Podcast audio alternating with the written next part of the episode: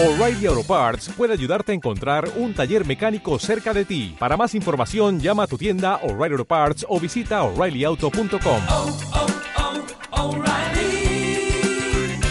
oh, Parts.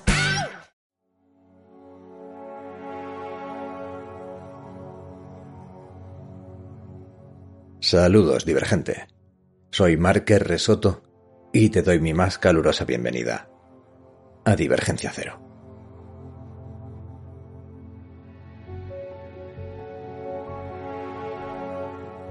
Retomamos. Seguimos hoy con la grabación del audiolibro de malas influencias que podéis disfrutar aquí en iVoox, en el podcast, de forma totalmente gratuita.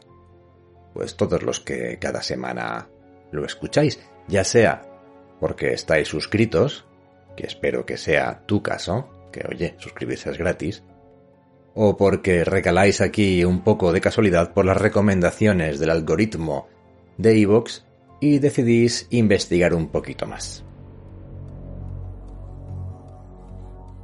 A lo tonto llevamos grabados ya nueve capítulos de Malas Influencias. Os recuerdo que podéis escucharlos todos seguidos del tirón en una lista de reproducción que he creado y que podéis consultar en la descripción de este audio. Ahí encontraréis un enlace que os llevará al resto de audios que conforman el audiolibro completo de malas influencias. Hasta ahora en cada audio os iba haciendo un pequeño resumen de todo lo que había ocurrido para que, bueno, retomaseis, recuperarais eh, la memoria, refrescaseis aquello que ocurrió anteriormente, pero me temo que a partir de aquí eso se acabó. A partir de aquí vamos a ir directamente ya con lo que nos ocupa, vamos a ir ya al grano, a los capítulos, en este caso los capítulos 10, 11 y 12. Te recuerdo que eh, al podcast le es de muchísima ayuda vuestro corazoncito, vuestro me gusta, vuestro pulgar arriba. Así que si os gusta el contenido que escucháis, que estáis escuchando, pues eh, nada, hacérmelo saber con ese pulgar arriba, ese corazón, ese me gusta. Suscríbete al podcast porque aunque ahora estemos centrados en la grabación de malas influencias, qué duda cabe de que habrá más material. En concreto, os aviso ya que en breve vamos a tener los crímenes de la calle Morgue de Edgar Allan Poe y una nueva leyenda de Becker. No son las primeras historias ni de Becker ni de Edgar Allan Poe que grabamos aquí en Divergencia Cero. ¿Cómo podéis encontrar el resto? Bueno, pues eh, buscad en el feed del programa donde aparecen toda la lista de audios y allí encontraréis los especiales de Poe o de Becker encontraréis El Monte de las Ánimas y los Ojos Verdes, El Miserere de Becker y de Poe podéis encontrar, pues si no recuerdo mal, El Corazón del Ator, eh, La Máscara de la Muerte Roja, La Caída de la Casa Usher y El Gato Negro. Bueno, ya veis que estamos abordando lo mejor de lo mejor de Poe y de Becker, así que suscribíos para poder disfrutar de ello y de lo que venga en un futuro hay un grupo de gente, gente muy especial, que apoya de manera singular la grabación de estos podcasts. Son los patronos, los patrocinadores. Es decir, un grupo de gente, como tú, por ejemplo, que decide colaborar económicamente con el podcast con un café al mes. Un euro con 49 al mes. Ya veis qué poquito. Con ese café al mes yo puedo seguir pagando el alojamiento en iVoox, puedo seguir pagando la licencia para utilizar las músicas y bueno, pues me sirve un poquito para mantener eh, vivo, mantener en marcha el podcast. Si tú quieres uno, sí, madre mía, cómo estamos hoy. Si tú, si tú quieres ser uno o una de esos patronos o patrocinadores del podcast, lo tienes bien fácil. Aquí en la aplicación de iVoox donde seguramente estás escuchando esto, si vas al apartado del podcast de Divergencia Cero, verás que hay un botoncito azul que pone apoyar. Si lo pulsas, te llevará a otra página en la que te dejará elegir con qué cantidad mensual decides apoyar el podcast. La cantidad mínima es un euro con 49. Es ese café al mes del que os hablaba. Pero oye, si queréis colaborar con, en vez de un café al mes, un café y un croissant con 3 euros, pues también podéis. O incluso con un menú del día. Yo os lo agradezco muchísimo, muchísimo a todos vosotros. Sois pocos, pero elegidos, los mejores. Si escuchas esto en Spotify, ¿eh? que sé que también algunos lo escucháis en Spotify o en YouTube, pues eh, yo siempre os digo lo mismo, el mejor sitio para poder disfrutar del podcast es Evox, la casa en la que nació.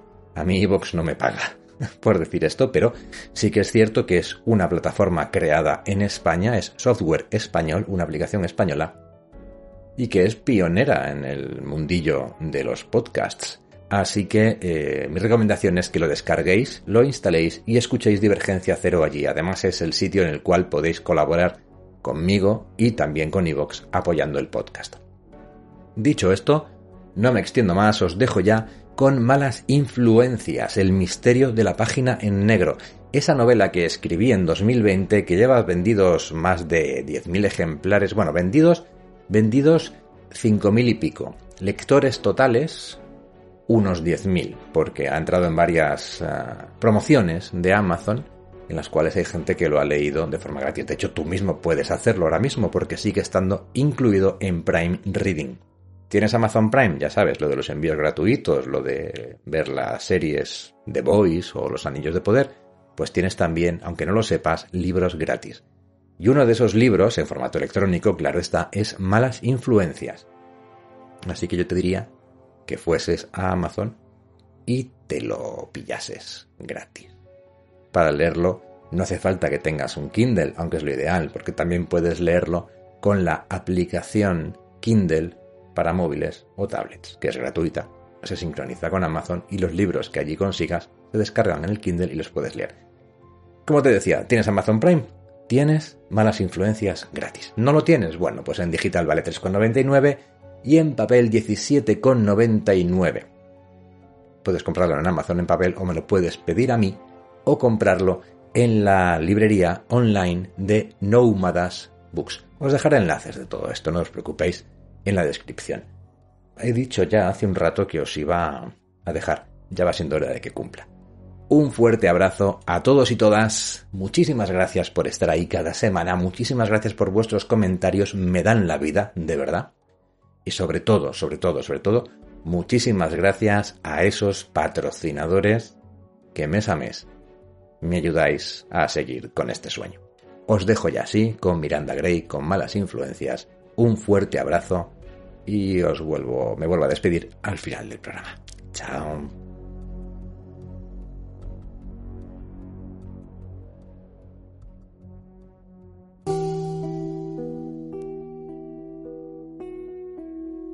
Divergencia Cero presenta Malas Influencias. El misterio de la página en negro.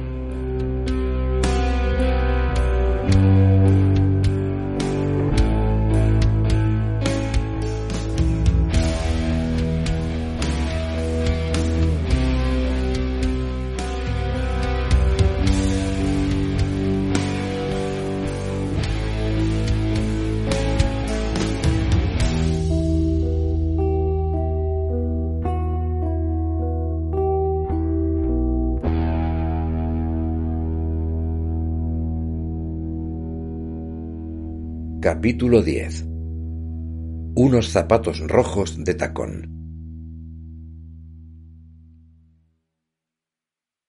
El taxi la había dejado frente al edificio de la comisaría hacía hora y media, y Miranda se sentía hambrienta. A lo largo de aquella hora y media había examinado un centenar de veces los escaparates de las dos únicas tiendas que quedaban frente a la puerta del edificio gris de hormigón en el que se había introducido Alex.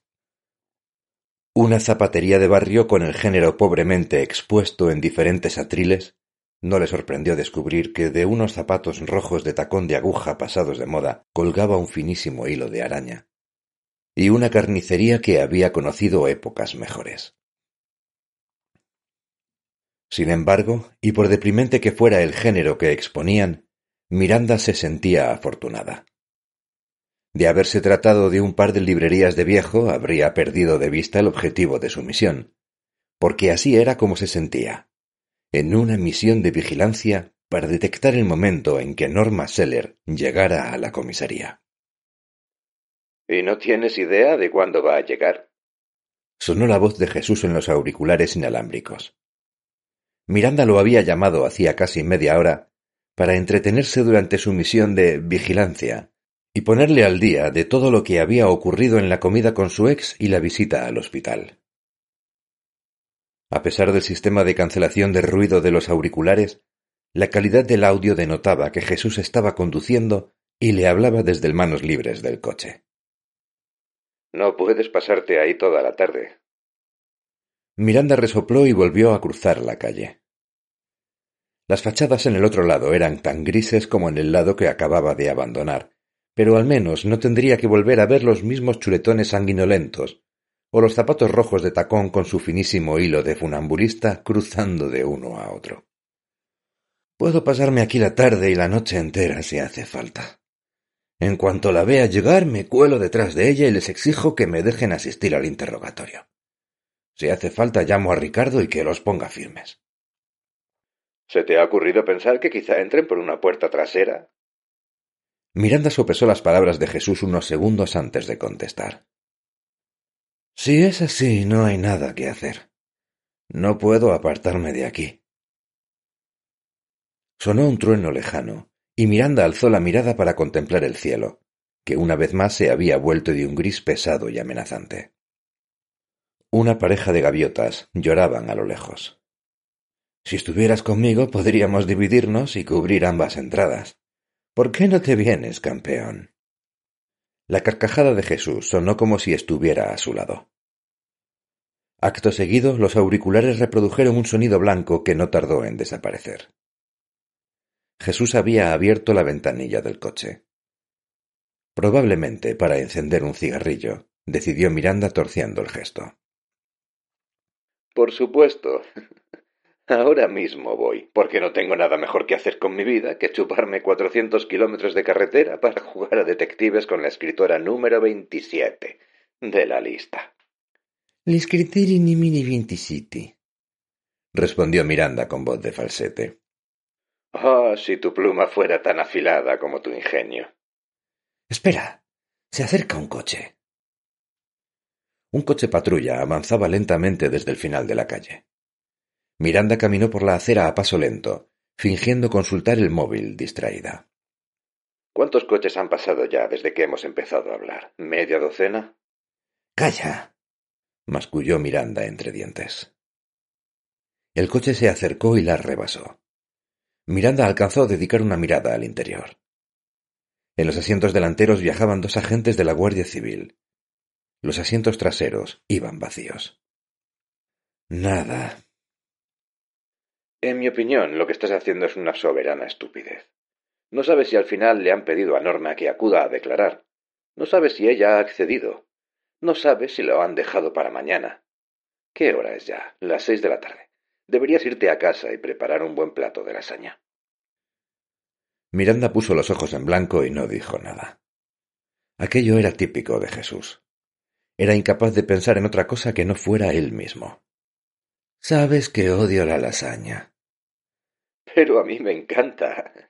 soltó una carcajada. Muy bien, haz lo que se te antoje. Pero o me entretienes mientras conduzco o te cuelgo y me pongo un podcast.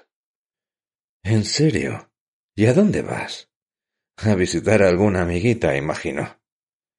No te haces idea. Y me estoy aburriendo.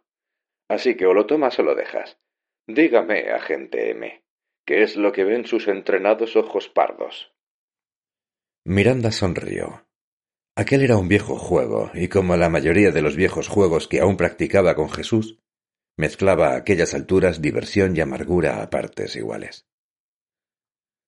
Todo está en orden, J. El sujeto no ha aparecido aún, pero si lo hace, le tengo preparado un regalito. Explíquese, agente M. Tenga en cuenta que cualquier procedimiento de extracción o eliminación debe ser previamente autorizado por el departamento. Sobre eso no tiene por qué preocuparse. Llevo el arma reglamentaria. Mm, su vieja Walter PPK del calibre 9 milímetros corto, imagino. En absoluto, J.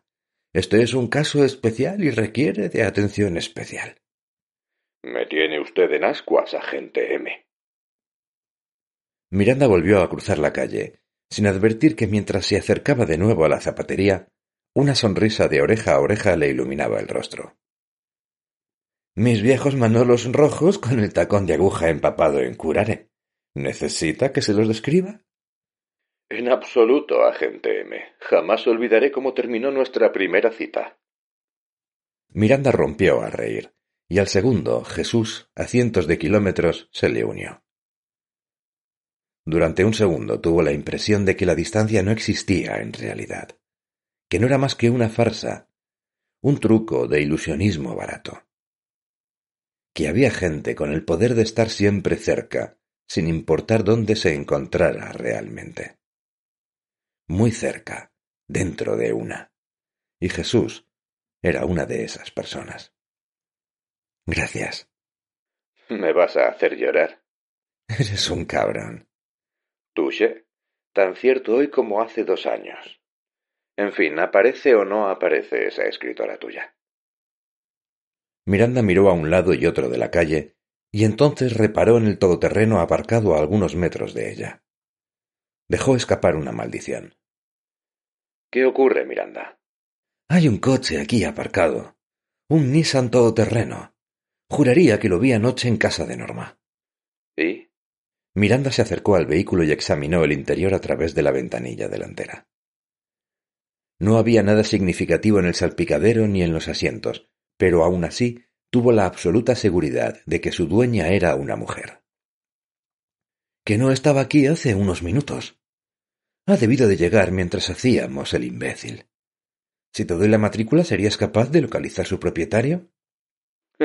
Tanto como de extender los brazos y volar como un pájaro. Miranda esbozó una mueca al incorporarse.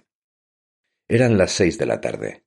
Si el coche acababa de llegar, la hora cuadraba con un posible viaje desde San Vicente de la Barquera. Deberías fijarte más en empleadas de tráfico y menos en poetisas universitarias. Me lo apunto para la semana que viene. ¿Qué vas a hacer? La calle estaba desierta.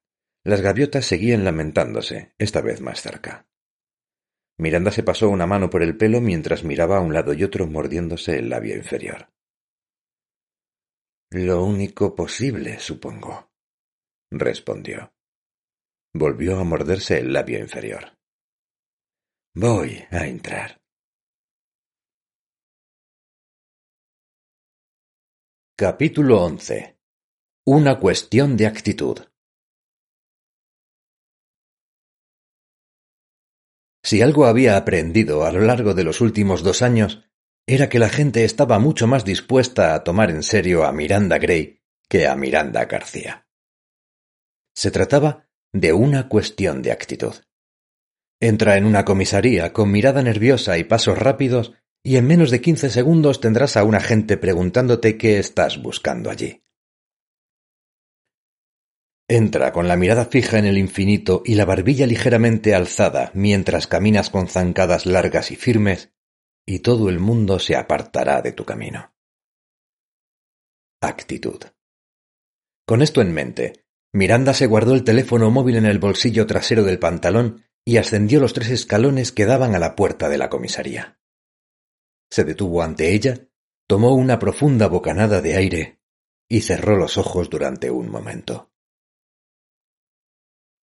Un segundo después, soltó el aire y con el riff de Bat to the Bone sonando en su cabeza, empujó la puerta. Alzó la barbilla, fijó la mirada en el infinito y entró en la comisaría. Apenas fue consciente del sonido de la puerta al cerrarse a su espalda. Miranda dejó atrás el mostrador de recepción sin dedicarle media mirada. The Destroyers sonaban con fuerza en su cabeza. Se sentía como si caminara a cámara lenta. Dejó atrás los cubículos tras los que los agentes uniformados daban curso a denuncias rutinarias. Al fondo de la sala divisó una puerta con el rótulo Solo personal autorizado. Se dirigió hacia él con paso firme. Abrió la puerta, la cruzó. Al otro lado, un pasillo largo con más puertas a cada lado. Algunas abiertas, la mayoría cerradas a calicanto. El pasillo desembocaba en un ascensor.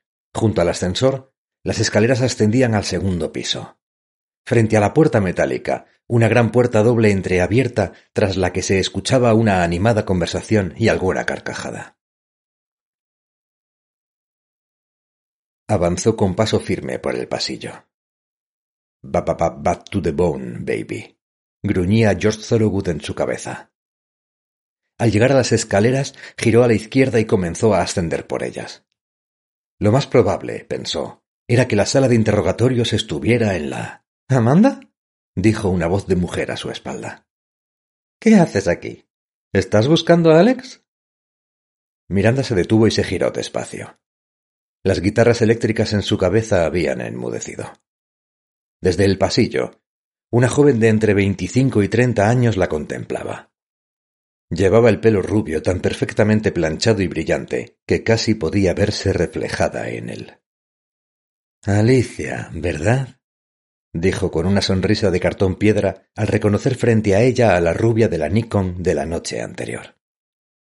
Alicia asintió con la cabeza. Sostenía un vaso de cartón contra la blusa azul topacio, a juego con sus ojos. Hemos quedado para. ¿Miranda? Alex acababa de cruzar las puertas dobles tras las cuales se podían ver varias máquinas de snacks y refrescos. ¿Qué demonios? Alicia, déjanos solos, hazme el favor. Alicia se despidió con una mirada y se llevó su vaso de cartón de vuelta a la sala de descanso. Alex se adelantó, cogió a Miranda del brazo y tiró de ella hasta el descansillo de la escalera, lejos de miradas ajenas. Juraría que fui muy claro cuando te pedí que volvieras a casa, dijo en apenas un susurro. Miranda se zafó de la garra del inspector y le sostuvo la mirada. No soy la clase de persona que se da por vencida. No, desde luego. Eres la clase de mujer que no puede dejar de meter las narices donde no la llaman. ¿La clase de mujer? ¿Estás jugando la carta de la opresión heteropatriarcal? La única carta que necesito jugar es la que tengo en el bolsillo, firmada por el comisario Alcázar. ¿Necesitas que te la lea yo o prefieres que lo llame y te la lea él mismo? El inspector tomó aire. Miranda pudo ver cómo los músculos de su mandíbula se tensaban durante un par de segundos antes de relajarse. Sígueme masculló. Miranda lo acompañó hasta un despacho sin ventanas del segundo piso. Había una mesa apoyada contra la pared con un televisor de treinta y dos pulgadas conectado a la torre de un PC y un par de sillas. El inspector se sentó en una y le indicó a Miranda que se sentara en la otra. ¿Qué demonios quieres? Tenéis detenida a Norma, ¿me equivoco?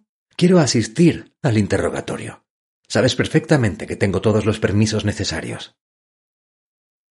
El inspector se pasó la lengua por los labios antes de responder. Punto uno. No tenemos detenida a Norma. Yo no sé qué clase de películas ves, pero las cosas no funcionan así en el mundo real. Norma ha venido a petición nuestra para responder unas preguntas y ayudarnos a establecer la línea temporal en la investigación de la muerte de su marido. Es una entrevista, no un interrogatorio. Pero es vuestra principal sospechosa. ¿Es que ni siquiera me vas a dejar llegar al punto dos? El inspector tomó aire. A ver.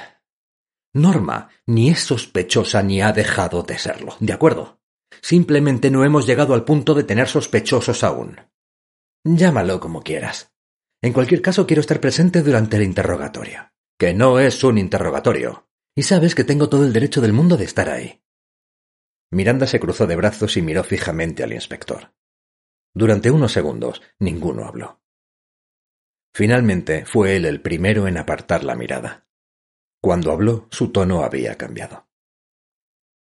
Miranda, por favor. Si estás en la misma sala que Norma, echarás a perder el interrogatorio. El efecto psicológico de... Así que sí, es un interrogatorio. Llámalo como quieras, te ofrezco un trato. Dispara, vaquero. El inspector abrió mucho los ojos en expresión de incredulidad. ¿Dispara, vaquero? Parecía a punto de soltar una carcajada. ¿Pero tú de dónde has salido? Miranda se mordió los labios y apartó la mirada mientras se maldecía interiormente. En fin, prosiguió el inspector. Este televisor está conectado a la webcam de la sala de... de donde nos vamos a reunir con Norma. Podrás verlo y oírlo todo desde aquí.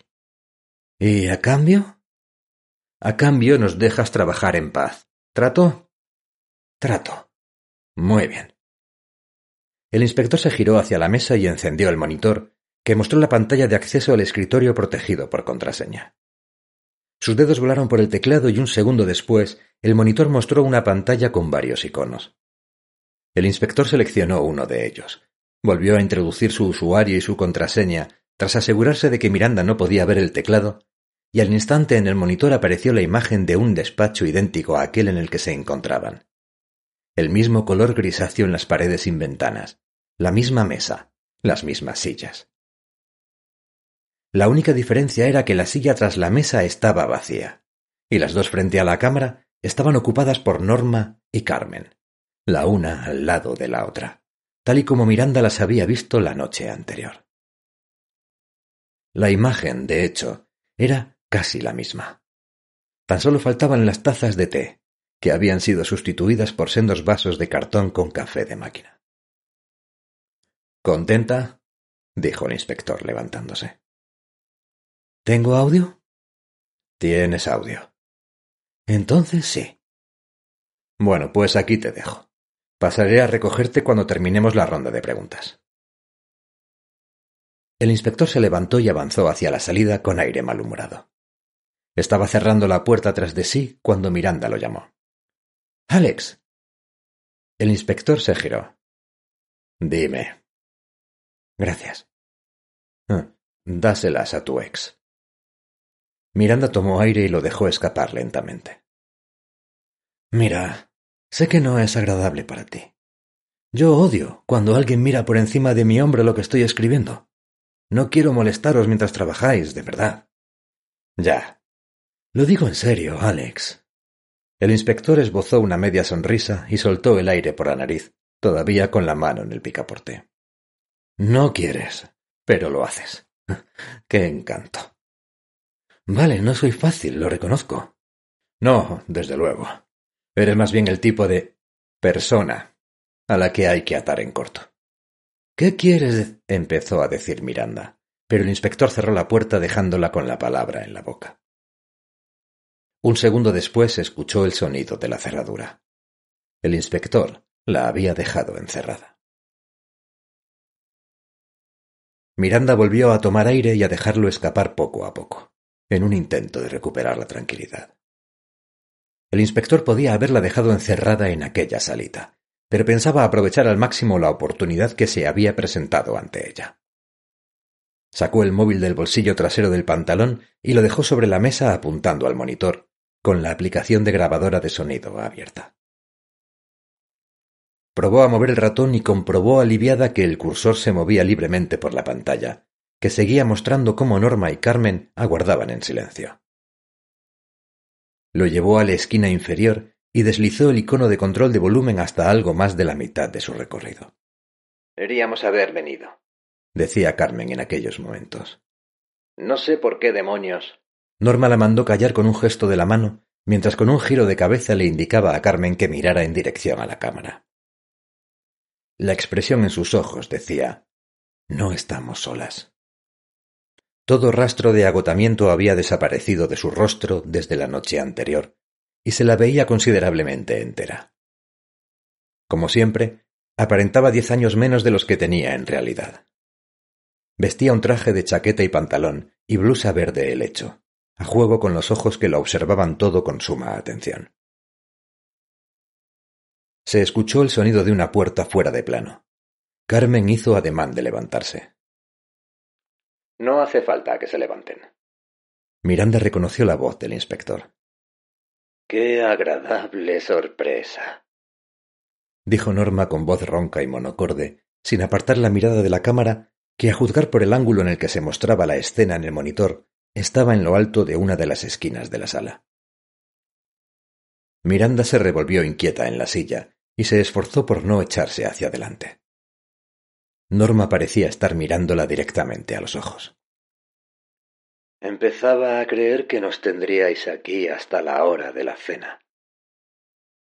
La espalda del inspector tapó durante un segundo el plano, mientras separaba la silla y se sentaba. Lo siento, dijo. Me ha retrasado una visita inesperada. Miranda puso los ojos en blanco y soltó el aire por la nariz en un bufido. ¿Debería llamar a mi abogado? respondió Norma alzando levemente una ceja. En absoluto. Tal y como le dijo Raquel por teléfono, no serán más que unas pocas preguntas. Entonces no le importará que grabe esta conversación. ¿Quién sabe? Quizá lo necesite para un libro en el futuro. Usted daría el tipo a la perfección. El físico lo tiene. Lo que aún no tengo claro es si como héroe o como villano. Norma desbloqueó su teléfono, deslizó los dedos por él y luego volvió a dejarlo sobre la mesa boca abajo. El inspector se removió incómodo en la silla. ¿Qué mosca os ha picado las escritoras con los teléfonos móviles? Gruñó mientras encendía el ordenador de la sala de interrogatorios y abría un informe policial. Si Norma se sorprendió al escuchar aquellas palabras, apenas lo dejó entrever. Sus labios se fruncieron durante una décima de segundo en que su mirada se desvió de nuevo a la cámara antes de volver al inspector. Entiendo. ¡Qué decepción! dijo con una sonrisa sarcástica. Me gusta pensar que soy única. ¿No lo somos todos? Ah, algunos más que otros, no compare. En fin, soy toda suya, inspector. Dígame ya qué desea de mí. ¿Y de mí? intervino Carmen. Parecía dispuesta a añadir algo más, pero una mirada de Norma la disuadió de seguir hablando. Me gustaría repasar con ustedes la secuencia de los acontecimientos. Establecer la línea temporal, es decir, sé perfectamente qué es una línea temporal. Trabajo con ellas a diario. Estupendo. Empecemos por el principio entonces. ¿A qué hora vio por última vez a su marido? Quiero decir, con vida. La noche anterior. ¿No lo vio durante todo el día hasta que encontró el cuerpo? Norma esbozó una mueca y negó con la cabeza. Era un hombre ocupado. Imagino que no se puede fumar aquí. No, me temo que no. Pero al menos sabrá qué asuntos lo tenían ocupado o dónde estuvo. Ya le he dicho que la última vez que lo vi fue la noche anterior. Y tampoco hablamos demasiado. Me preguntó qué tal iba la novela y yo a él si ya había pasado la revisión del Mercedes. Eso fue todo. Tampoco le mandó ningún mensaje durante el día, aunque solo fuera para recordarle que se pasara por la farmacia a comprar ibuprofeno. Cuando en una relación WhatsApp se convierte en el equivalente de la lista de la compra, significa que ya no hay relación. Es posible. Aún así, ¿ni un mensaje? Ni uno solo. Si quiere, puede revisar mi teléfono dijo Norma empujando el móvil sobre la mesa. Mi marido y yo no hablábamos demasiado. ¿Y a qué se dedicaba su marido? Esa es una buena pregunta. ¿Y la respuesta? La respuesta supongo que sería a mí. No la sigo. ¿Quiere decir que era su agente? En absoluto. Mis agentes son profesionales que saben muy bien lo que hacen y cobran estupendamente por ello. Daniel era otra cosa. Norma dudó un segundo en que volvió a mirar a la cámara y se llevó los dedos a los labios en busca de un cigarrillo que no podía ayudarla a encontrar la palabra precisa en aquellos momentos. ¿Gestor? Podría llamarse así. Pero no estaba dado de alta en ninguna actividad económica. ¿Gestor de qué? De la casa, del servicio, de las cuentas. Gestor de nosotros, supongo. Del matrimonio. ¿La expresión que está buscando es amo de casa? Quizá. No era su forma favorita de expresarlo. ¿Y cuál sí lo era? Le gustaba decir que se ocupaba de sus asuntos. Sus labores. En la salita contigua, Miranda tuvo que contenerse para no soltar una carcajada. Su móvil estaba registrando el interrogatorio y no quería estropear la grabación. Jamás hubiera pensado que el inspector fuera capaz de ejercitar el noble arte del sarcasmo. Sus asuntos, respondió Norma, seca. Él tenía su despacho y yo mi guardilla.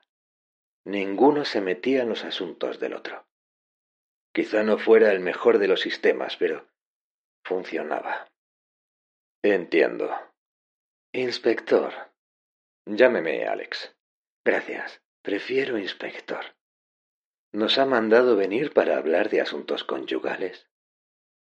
El inspector se echó hacia atrás en la silla y tamborileó con los dedos unos segundos en la mesa. Miranda no podía ver su rostro, pero no le costó imaginarlo frunciendo los labios. ¿Por qué? preguntó por fin. ¿Le resulta incómodo hablar de asuntos conyugales, como usted los llama? Norma dejó escapar una carcajada.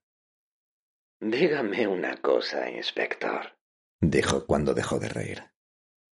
¿Ha leído alguno de mis libros? No, ni siquiera ha ojeado estos días por mera curiosidad. Bueno, cuando lo haga descubrirá que hay muy pocos temas que me resultan incómodos. ¿Su marido tenía una amante? ¿Perdón? Ya me ha oído. ¿La tenía? Norma se encogió de hombros. Es posible. Una, varias. Como ya le he dicho, ni yo entraba en su despacho ni él subía a mi guardilla. Pero imagino que si lo pregunta será por algo, ¿no es así? El inspector obvió la pregunta de la escritora y siguió preguntando acerca de Daniel. ¿Solía pasar las noches fuera? ¿Con su hipotética amante, quiere decir? No. Ninguno de los dos solíamos pasar la noche fuera de casa, salvo que lo requiriese alguna presentación o charla en otra ciudad o alguno de sus negocios. Habría sido mala publicidad. Si Daniel tenía una amante, o mil, su obligación era ser discreto. ¿Y usted? ¿Yo qué? ¿Tiene un amante? Llegado a este punto, Carmen, que se había mostrado cada vez más nerviosa, estalló. ¿Qué clase de preguntas son estas? exclamó. Su amiga trató de tranquilizarla cogiéndola del brazo. Norma, ¿cómo puedes estar ahí como si tal cosa mientras este tipo dice las cosas que dice? Trató de levantarse de nuevo, y de nuevo Norma tiró de ella hacia abajo y la obligó a sentarse en la silla. Carmen, estoy segura de que el inspector tiene buenas razones para hacer las preguntas que hace. Señoras, intercedió el inspector. Dijo que iba a hablar de la línea temporal y lo único que está haciendo es intentar sacar trapos sucios. Carmen había conseguido ponerse en pie y había puesto las manos sobre la mesa. Al ver su rostro descompuesto y su cuerpo voluminoso echado hacia adelante, Miranda temió por la seguridad del inspector. Tranquilícese y vuelva a sentarse, por favor. Aquí nadie está. Tú a mí no me dices lo que tengo que hacer. Carmen, ya está bien. Norma se había puesto en pie. Sujetaba a Carmen del brazo. Siéntate. Carmen se giró hacia Norma. Sus labios temblaban. ¿Qué te sientes ahora mismo? Muy lentamente, Carmen volvió a su silla. Le pido disculpas, inspector. Mi amiga es demasiado temperamental. Entiendo que todas sus preguntas están justificadas.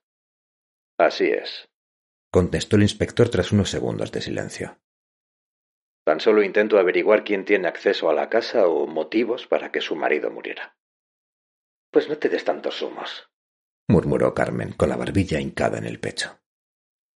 Le comprendo perfectamente. Y Carmen también lo comprenderá en cuanto se serene un poco. En cuanto a su pregunta, le diré que cuando tengo una necesidad, la satisfago de forma discreta. Si me pide nombres, puedo dárselos. Apellidos, me temo que no, porque no los tengo. ¿Y un único nombre? ¿Alguien especial? Hace tiempo que dejé de buscar a alguien que esté a la altura de lo que se me pasa por la cabeza. ¿Por qué? ¿Se está postulando, inspector? Miranda vio cómo la espalda del inspector se sacudía mientras negaba con la cabeza en lo que imaginó sería una risa silenciosa. Vamos a hacer un descanso, dijo, levantándose y rodeando la mesa. Por primera vez Miranda pudo ver su rostro. Había algo diferente en su mirada, una expresión intensa que no sabía identificar, pero que le daba un aire de tensión, como un arco dispuesto a disparar. Se había colocado entre ambas sillas, tras ellas. Norma y Carmen habían girado el rostro hacia él. El inspector apoyó una mano en el respaldo de la silla de Norma y se inclinó para recoger los vasos de cartón vacíos con la mano libre. ¿Quieren otro café? ¿Necesitan ir al baño? Preguntó cuando se incorporó de nuevo. Carmen miró a Norma. Norma negó con la cabeza. Muy bien, en ese caso volveré en unos minutos. Caminó hasta la puerta y la abrió. Antes de salir, sin embargo, pareció pensárselo mejor y se giró de nuevo hacia ellas. Casi lo olvido, dijo el inspector sujetando los dos vasos por la base con una mano. ¿Por casualidad sabe dónde está el móvil de su marido, Norma? ¿Perdone? Bueno, no estaba en el cuarto de baño. Tampoco lo encontramos en la habitación, en el dormitorio o en ningún otro lugar de la casa. También registramos el coche. Es raro, ¿no? No entiendo qué. ¿Sabe qué? No importa. Creo que les traeré otro café por si acaso. Mientras tanto, vaya haciendo memoria. Tras decir esto, el inspector salió de la salita de interrogatorios y cerró la puerta. Capítulo 12. Un juego de muñecas rusas. Cuando el inspector abandonó la salita de interrogatorios, la expresión en el rostro de Norma cambió. Se llevó las manos a la cabeza y se masajeó los sienes unos segundos, con los ojos cerrados. ¿Estás bien? preguntó Carmen. Norma alzó una mano con el índice levantado, mientras respiraba profundamente sin abrir los ojos. Miranda movió el ratón para evitar que la pantalla entrara en reposo y echó un vistazo al móvil. El área de notificaciones le informaba de que tenía tres llamadas perdidas de Jesús y media docena de mensajes. Se disponía a consultarlos cuando escuchó el sonido de la cerradura y la puerta de su salita se abrió. El inspector entró y dejó los dos vasos de cartón sobre la mesa. Desde luego sois tal para cual, dijo mientras se sentaba junto a ella señalando el teléfono móvil. ¿Me he perdido algo? Miranda negó con la cabeza. Ahora que lo tenía enfrente, podía identificar qué había distinto en él. Sus ojos brillaban al mirar a Carmen y Norma en el monitor con una intensidad que no le había visto hasta ese momento. La intensidad con la que un depredador acecha a su presa escondido entre la maleza. No eran sólo sus ojos, sino todo su cuerpo el que estaba en tensión. Miranda conocía bien aquella mirada. Era una mirada que había identificado mil veces en su propio rostro en el espejo, cuando tras escribir una escena particularmente inspirada, iba al cuarto de baño a mojarse la cara con agua fría. Los párpados en tensión, la sombra de una sonrisa asomándose a la comisura de los labios. El inspector tenía la misma actitud cuando observaba a Norma y Carmen, inclinado hacia adelante frente al monitor, con los codos hincados en la mesa y las manos entrelazadas con los índices extendidos contra los labios, como si estuviera sosteniendo una pistola humeante. La puerta se abrió tras ellos.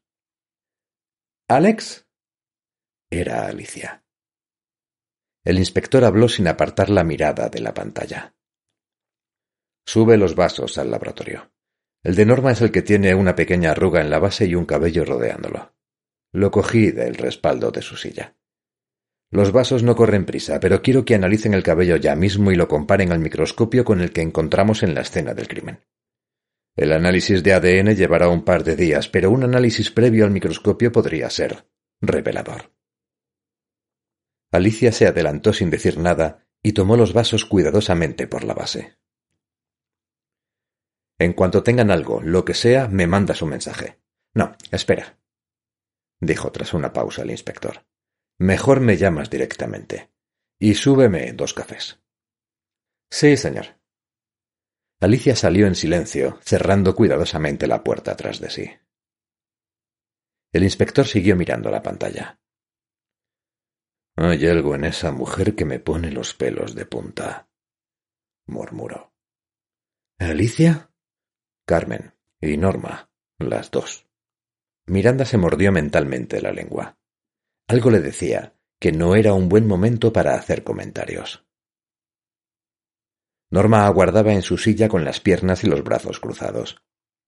Carmen, en cambio, se había levantado y estaba dando cortos paseos por la salita, que apenas podía contenerla. ¿Qué crees que ha querido decir con lo del móvil? preguntó Carmen. Su voz sonaba ansiosa. No lo sé. ¿Por qué no le cuentas lo de por qué no? Pero he dicho que no. Carmen agachó la cabeza, contrariada. Dio un par de vueltas más en la salita y volvió a sentarse. El inspector contemplaba la escena en el monitor sin apenas parpadear. El móvil de Miranda volvió a iluminarse al recibir un nuevo mensaje. Sabes que no puedes utilizar nada de lo que estás grabando, ¿verdad? murmuró Alex señalando el móvil con una mirada rápida. No textualmente, supongo, respondió Miranda. Ni textualmente ni de ninguna otra manera. Solo para mis ojos, entonces o mejor dicho, para mis. El inspector la hizo callar con un gesto de la mano. Todo su cuerpo se había puesto en tensión de repente. Carmen se acababa de girar hacia Norma. ¿Por qué tardan tanto? Carmen, por favor. Volvieron a guardar silencio. El inspector se relajó con una expresión de fastidio en los ojos. Miranda se concentró en Norma. Seguía sentada, cruzada de brazos y piernas, el rostro inexpresivo. Sus ojos parecían no mirar a ninguna parte en concreto. Trató de ponerse en su lugar. Interrogada, porque sabía que Norma no se engañaría al respecto, en relación con la muerte de su marido. ¿Cómo se sentiría ella en su situación? ¿En qué estaría pensando en aquellos momentos? ¿En su marido? En la serie de acontecimientos que los llevaron a conocerse en primer lugar y a formar una familia por último. Recordó la casa y su ostentosa decoración, tan opuesta al ambiente que se respiraba en la buhardilla, cerrada y cálida como un útero materno, sencilla y hogareña. Y se preguntó si Norma estaría mentalmente allí en aquellos momentos, en su rincón secreto, escribiendo en su imaginación, espiando a escondidas a sus personajes, perdiéndose en un juego de matrioscas que Miranda conocía muy bien. Dentro de la casa, la guardilla. Dentro de la guardilla, el libro. Y dentro del libro, Norma. Pregúntale qué está escribiendo, dijo ensimismada. Alex se giró hacia ella y la interrogó con la mirada. ¿Cómo? Si en algún momento ves que Norma se cierra en banda, pregúntale por su nuevo libro, Malas Influencias. ¿Recuerdas el borrador que vimos en la guardilla? Sí. Pregúntale por él. ¿Por qué? Hazme caso, Alex. Soy escritora. El inspector se la quedó mirando con aire pensativo, pero por último asintió con la cabeza. El sonido de la puerta les hizo apartar la mirada el uno del otro. Alicia sostenía un café humeante en cada mano. Han comparado los cabellos, dijo. Parecía preocupada. ¿Y bien? Alicia miró un segundo a Miranda antes de responder.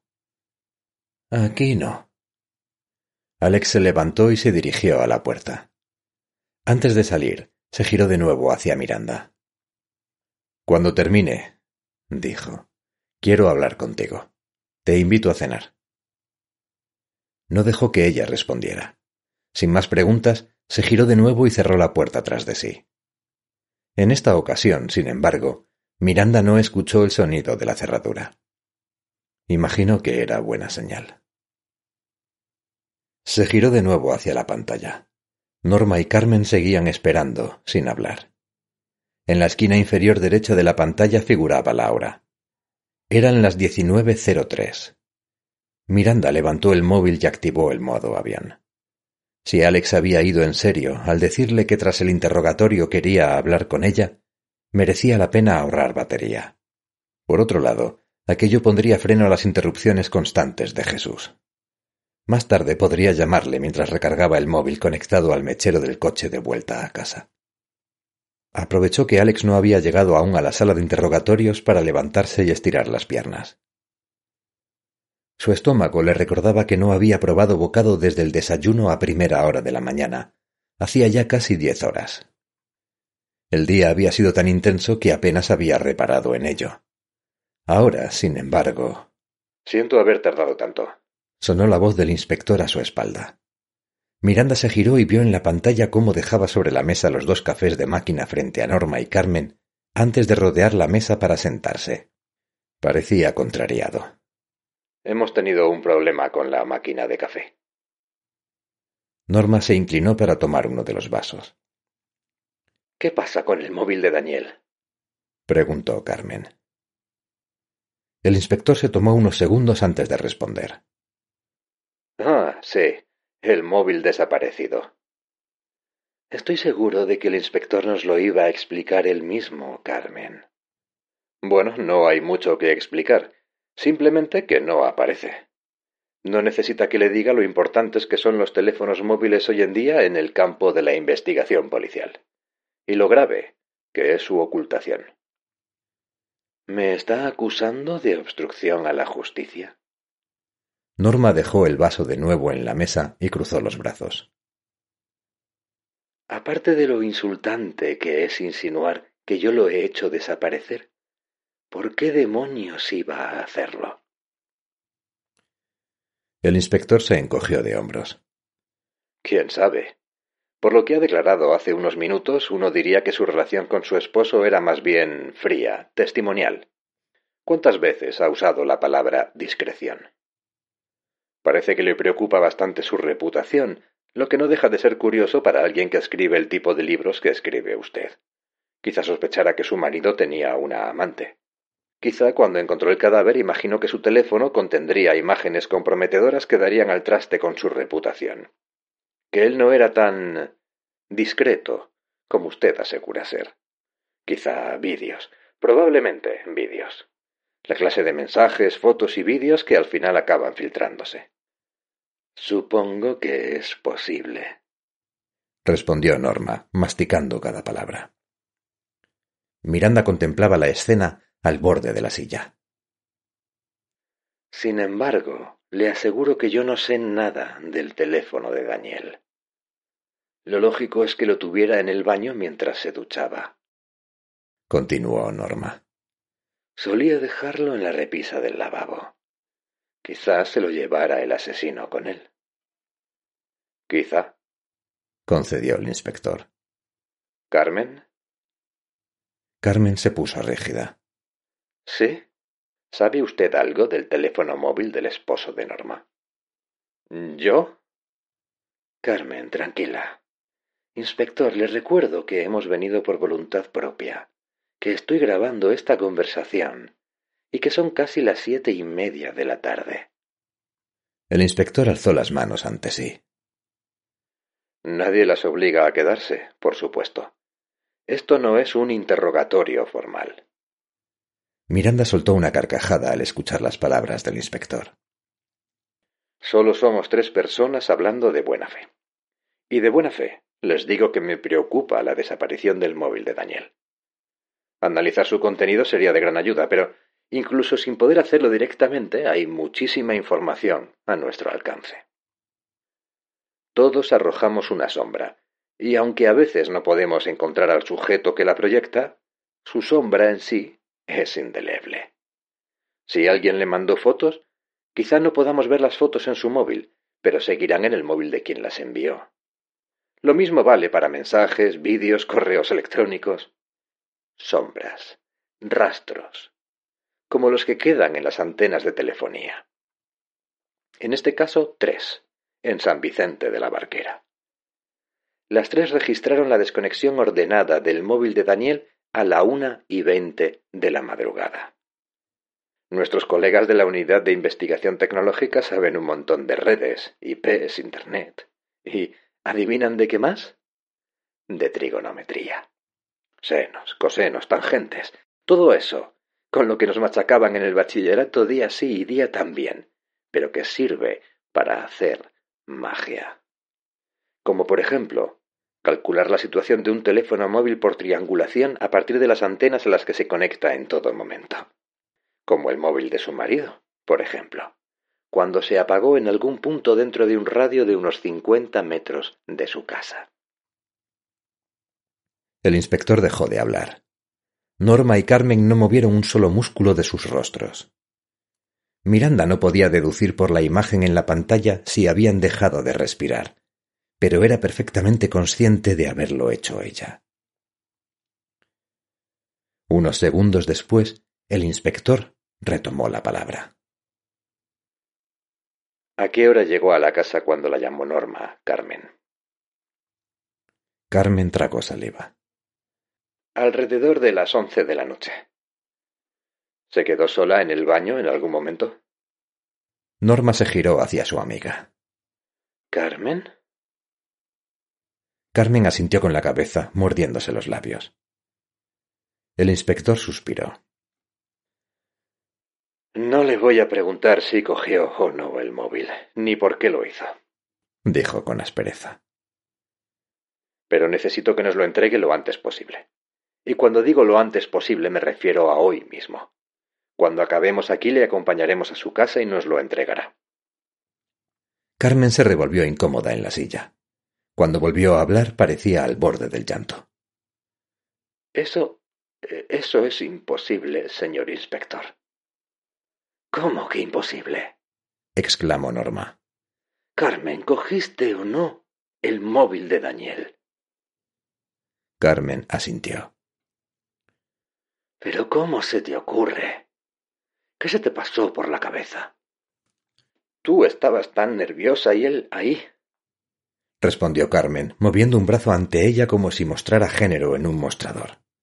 Desparramado, desnudo, con toda aquella sangre. El móvil estaba en el lavabo y entonces pensé en todas las veces que hablamos, de que seguro que tenía una amante en alguna parte, y que todo saldría a la luz y se reirían en las revistas y el. Eh, el Twitter y, y en todas partes. Pensé que ya era bastante con. Carmen, dijo el inspector tras tomar aire. Dígame qué hizo con el móvil. Me lo guardé en el bolsillo. Ni siquiera lo encendí para ver la pantalla Norma, lo juro. Me olvidé de él por completo. Si el inspector dice que se apagó a esa hora, es que se apagó a esa hora. Se quedaría sin batería. Cuando volví a mi casa pasé por el paseo marítimo y. bueno. Carmen, estás diciendo que tiraste el móvil a la bahía. Carmen asintió con la cabeza. ¿Qué va a pasar ahora? preguntó girándose al inspector que había comenzado a teclear en el ordenador. El inspector apartó la mirada de la pantalla y contempló unos segundos a Carmen antes de responder. A usted, que un compañero le va a tomar declaración en la primera planta. A mí, que voy a tener un montón de papeleo extra. Muchas gracias. ¿Me van a detener? De pronto Carmen pareció tomar conciencia de la gravedad del caso. No creerán que yo tuve algo que ver con la muerte de Daniel, ¿verdad? No la van a detener. Pero sí que le enviarán una citación judicial y va a verse más implicada en todo el proceso de lo que le gustaría. Cuando acabe de declarar le pedirán permiso para que un par de agentes registren su casa hoy mismo. Puede negarse, pero yo le recomiendo que acceda. Conseguiríamos el permiso de todas formas dentro de unos días. Si de verdad ha tirado el móvil a la bahía y no tiene nada que ocultar, dar el permiso voluntariamente le hará ganar puntos. En cuanto a si tuvo o no algo que ver con la muerte de Daniel Urtice, concluyó fijando la mirada de nuevo en el ordenador y comenzando a teclear. No me corresponde a mí decirlo. Al oír estas palabras, Carmen se derrumbó. Comenzó a tomar aire en respiraciones cortas. Sus pechos se bamboleaban bajo la blusa como bolsas de agua. Norma, te juro que no tengo nada que ver con todo eso, te lo juro. ¿Me crees, verdad? Cuando digo que no tuve nada que ver. No tengo que creer nada, Carmen, respondió Norma cogiéndola de la mano para tranquilizarla. Porque lo sé perfectamente. Estuvimos toda la tarde juntas, ¿recuerdas? Fuimos a ver aquella película de Paul Thomas Anderson. Eso no está comprobado aún. Terció el inspector mientras rellenaba el informe en el ordenador. Tal y como yo lo veo, Dejó de teclear y miró la pantalla en silencio durante un segundo. Hmm. Bueno. Y siguió tecleando. Bueno. Un bueno que contenía todas las suposiciones y todas las sospechas del mundo. Carmen se alteró aún más. Norma, dile que no fui yo. Díselo. Norma se levantó. Ya está bien. exclamó. No sé quién te has pensado que soy, pero no pienso quedarme aquí mientras acosas a mi amiga. Carmen, nos vamos. Levántate. Tiró de Carmen para levantarla de la silla y la ayudó a ponerse la chaqueta. Lo siento, dijo el inspector. Pero de aquí no se mueve nadie hasta que termine el informe. Y después Carmen tendrá que declarar acerca del móvil. Mientras tanto, Carmen, ¿por qué no me habla de Daniel Urtice? ¿Qué opinaba de él? ¿Tenía algún tipo de relación con el marido de Norma? El inspector había soltado aquellas preguntas sin darles importancia, sin apartar la mirada del ordenador o siquiera dejar de teclear. ¿Daniel y yo? ¿Qué? Carmen se giró hacia Norma. ¿Qué está insinuando, Norma? Inspector, no sea ridículo. ¿Lo soy? ¿Le caía bien, Carmen? ¿Por, qué sigue preguntando eso? ¿Por qué no deja de preguntarme a mí? ¿Por qué no le hablas de las amenazas, Norma? Quien mandaba las amenazas seguramente fue quien lo hizo. Carmen. exclamó Norma. Carmen dejó de hablar. El inspector retiró los dedos del teclado y se giró hacia la escritora y su amiga. Tomó aire. Lo exhaló. ¿Qué amenazas? Inspector, no tiene nada que ver con... Pequeñas. Le interrumpió Carmen, sentándose de nuevo frente al inspector. Eran pequeñas. Llegaban en sobres diminutos, como de invitación. Estaban escritas en etiquetas de plástico. Norma me habló de ellas por primera vez hace cuatro meses. ¿Norma? Norma volvió a ocupar su silla. ¿Por qué no ha mencionado las amenazas en ningún momento? porque no tienen nada que ver con el caso. Su marido lleva dos meses recibiendo amenazas anónimas y dice que no tiene nada que ver con el caso. Es que no iban dirigidas a mi marido. Entonces, ¿a quién? Norma se dejó caer contra el respaldo de la silla. Por primera vez, parecía cansada. A mí.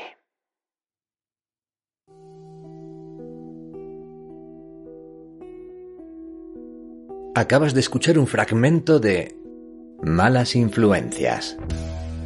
El misterio de la página en negro.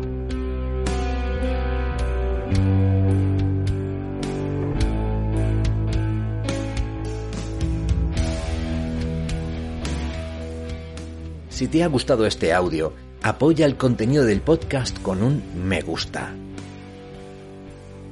Y si quieres seguir disfrutando de más relatos, historias, narraciones, anécdotas, suscríbete a Divergencia Cero. En todo caso, muchísimas gracias por estar ahí. Se despide de vosotros vuestro anfitrión que os quiere, Marque Resoto. Hasta la próxima. Chao.